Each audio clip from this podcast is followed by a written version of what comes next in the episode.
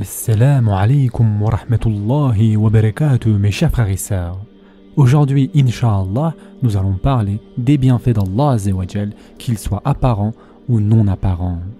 Mes chers frères et sœurs en islam, Allah dit dans le Coran Et si vous comptez les bienfaits d'Allah, vous ne saurez pas les dénombrer, car Allah est pardonneur et miséricordieux.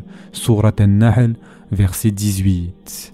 Il convient donc, mes chers frères et sœurs, que nous remercions Allah pour les bienfaits dont il nous a fait grâce et dont nul autre que lui ne sait le nombre.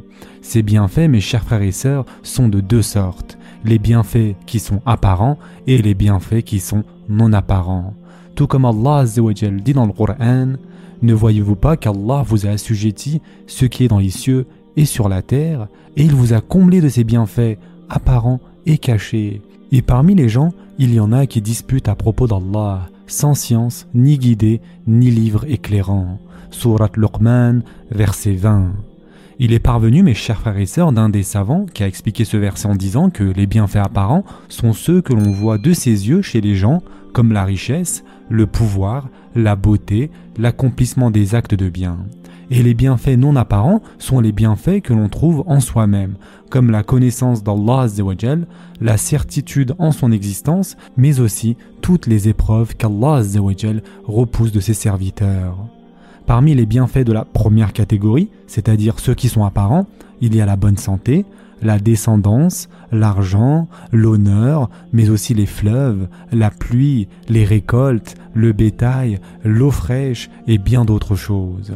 Il est un devoir pour celui qui est responsable de remercier Allah pour tous ses bienfaits. Le remerciement d'Allah mes chers frères et sœurs, a lieu en s'abstenant d'utiliser ses bienfaits dans la désobéissance à Allah et en s'abstenant de mécroire en lui et en ses messagers. Quelqu'un qui s'acquitte du remerciement de cette manière-là, c'est un serviteur qui remercie son Seigneur. Quant à celui qui remercie Allah par sa langue mille fois, mais qui utilise les bienfaits qu'Allah lui a donnés dans la désobéissance, il n'aura pas remercié son Seigneur comme il se doit. Mes chers frères et sœurs en islam, sachez qu'au jour du jugement, nous serons interrogés. Et en effet, le prophète sallallahu alayhi wa sallam a dit Le serviteur ne quittera pas sa position au jour du jugement avant d'avoir été interrogé à propos de sa vie, à quoi il l'a passé, à propos de sa science, ce qu'il en a fait, à propos de son argent, d'où il l'a acquis et dans quoi il l'a dépensé, à propos de son corps, en quoi il l'a utilisé. Et ce hadith a été rapporté par Tirmidhi.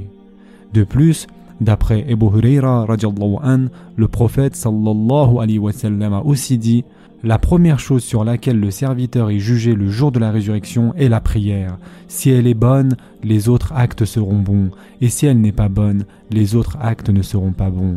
Et ce hadith a été rapporté par Tabarani. Alors mes chers frères et sœurs, demandons des comptes à notre propre personne, et réfléchissons bien si nous sommes acquittés du remerciement pour ces bienfaits comme il se doit.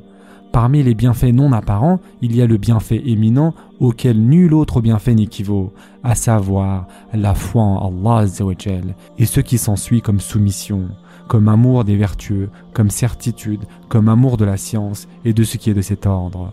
La foi en Allah et en son messager sallallahu alayhi wa sallam, c'est le capital du musulman, c'est le plus éminent, le meilleur et le plus honorable des bienfaits qui soit accordé à l'être humain. Celui à qui le bas monde a été accordé, mais à qui la foi ne l'a pas été, c'est comme si rien ne lui avait été accordé, mes chers frères et sœurs. Et celui à qui la foi était accordée, sans que rien de ce bas monde ne lui soit accordé, c'est comme s'il avait été privé de rien. En effet, le prophète sallallahu alayhi wa sallam a dit Certes, Allah accorde le bas monde à qui il agrée et à qui il n'agrée pas, et il n'accorde la religion de l'islam qu'à celui qui l'agrée. Et ce hadith a été rapporté dans le musnad de l'imam Ahmed. Et parmi les bienfaits, qui sont une manifestation du bien de la foi et qui apparaissent à travers les organes de la personne, il y a l'accomplissement des devoirs et l'abandon des péchés et le rajout des actes surérogatoires. Le bienfait de la foi, mes chers frères et sœurs, est non apparent. Cependant, sa trace transparaît sur les organes et les membres.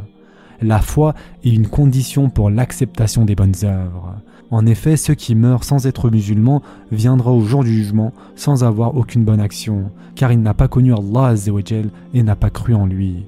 Quant au musulman qui n'a pas remercié Allah pour ses bienfaits et qui est mort en faisant partie des grands pécheurs, il est sous la volonté d'Allah s'il veut, il le châtie et s'il veut, il lui pardonne. Quant à celui à qui Allah a accordé la force d'obéissance et qui a remercié Allah subhanahu wa ta'ala pour ses bienfaits apparents et non apparents en se soumettant à l'ordre d'Allah subhanahu wa ta'ala de sorte à accomplir les devoirs, se garder des péchés et utiliser les bienfaits qu'Allah lui a accordés dans l'obéissance à son Seigneur, sa rétribution sera dans l'au-delà la félicité éternelle qui ne prendra jamais fin et ne s'interrompra jamais.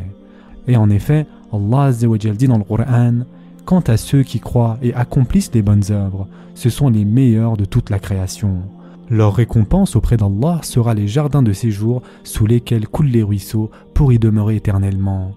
Allah les agrée et il l'agrée. Telle sera la récompense de celui qui craint son Seigneur. Surat al-Bayyina, versets 7 et 8. Mes chers frères et sœurs, ces gens-là seront les plus heureuses des créatures, car Allah les a agréés tout comme ils se sont satisfaits de lui.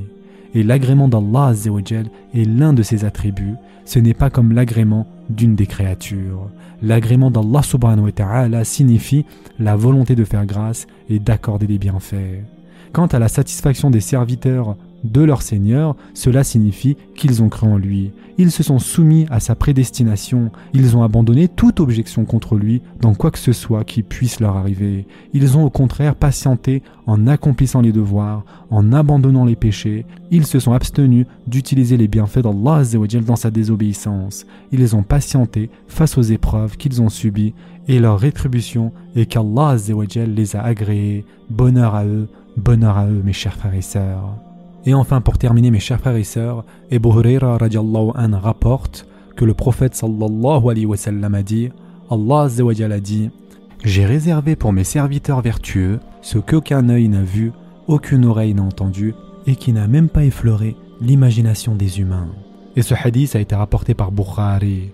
Et ensuite, Ebu Huraira an a dit Récitez si vous voulez la parole d'Allah dans la sourate Es-Sajdah aucun être ne sait ce qu'on a réservé pour eux comme réjouissance pour les yeux en récompense de ce qu'ils œuvraient. Surat al-Sajdah, verset 17. Mes chers frères et sœurs en islam, nous demandons à Allah subhanahu wa ta'ala qu'il nous accorde à tous une fin heureuse, qu'il nous accorde de gagner le paradis, d'être préservés de l'enfer et de venir à son jugement alors qu'il nous a agréés. Ce sera tout pour aujourd'hui. En attendant, prenez soin de vous mes chers frères et sœurs et à très prochainement. İnşallah.